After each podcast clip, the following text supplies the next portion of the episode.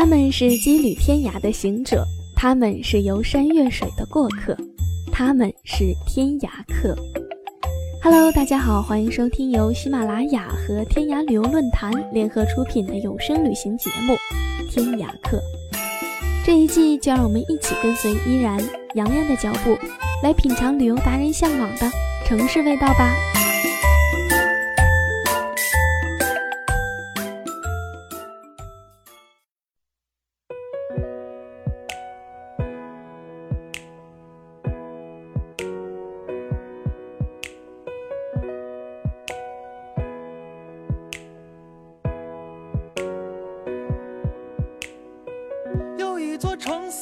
让人难以割舍，有一种怀念，它叫做曾经来过；有一种旋律，它扯着嗓子唱歌，在它的中心，人们叫它鼓楼钟楼。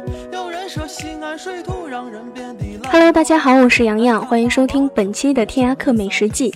今天让我们一起跟随天涯旅游达人芝兰小雅一起听一听，作为一名地道的西安人口中的西安面食吧。老陕吃面也多情，你相信吃面的人很多情吗？不信你往下看。有人说吃面其实很多情，与不同配料搭配就可成就不同的味道。他像随和的男人，一喜一怒，情态亦然，却始终不改本色。也有人说吃面也能品出文化，不信你再往下听。吃面也有吃面的文化，北方人重面之心感。南方人重面之汤料，中国人重面之蒸煮，西方人重面之烘烤。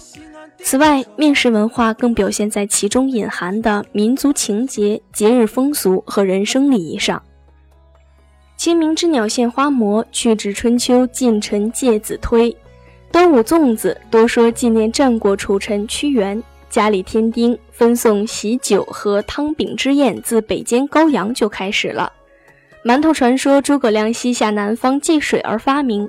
老人过寿吃长寿面，流传于唐代皇帝李隆基。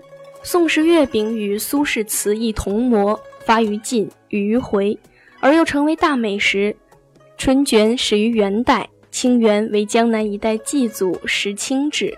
过桥米线有相夫苦计的美丽传说。天子游阅江南的诗情画卷，花馍有情，十二时争相圈馍。保佑儿女一生顺利。老人过寿蒸桃馍，好似是一颗向长辈敬献的小心。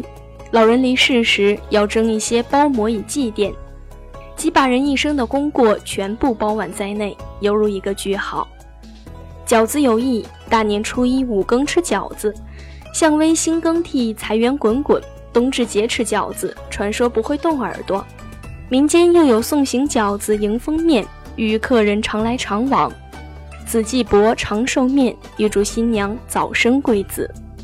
陕西的面食文化从可以考证算起，至少有两千多年的历史。在陕西这一片八百里平川上，不仅跨越了暖温带和寒温带，而且四周环绕了奇山绝峰，甚至还有一日历四季的独特地理环境。这使得这片古老而肥沃的土地上能够长出世界上最多的粮食作物。除大米、小麦外，还有荞麦、优麦等世界上最珍贵的现代保健粮食作物，为面食制作提供了丰富的原料。十三城古都的西安将面食推向了顶峰。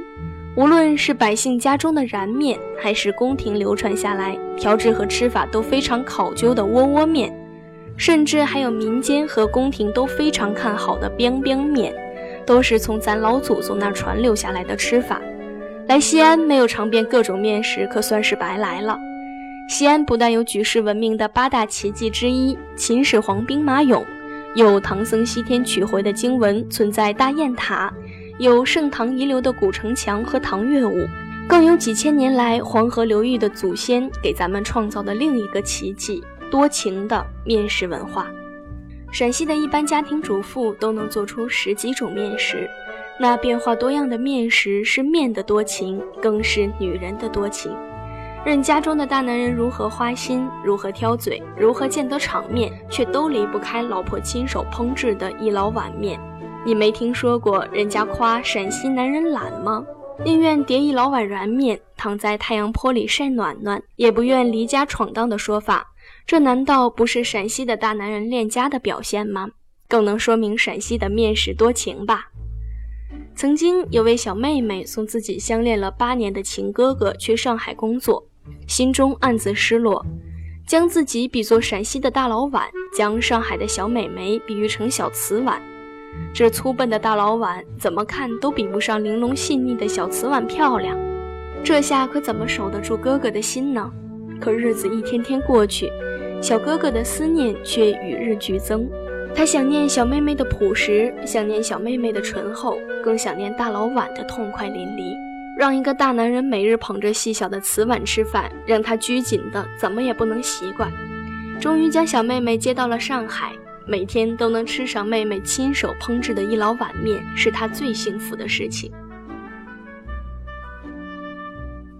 除了上面介绍的这些，西安还有哪些面食呢？欢迎关注下一期的节目吧。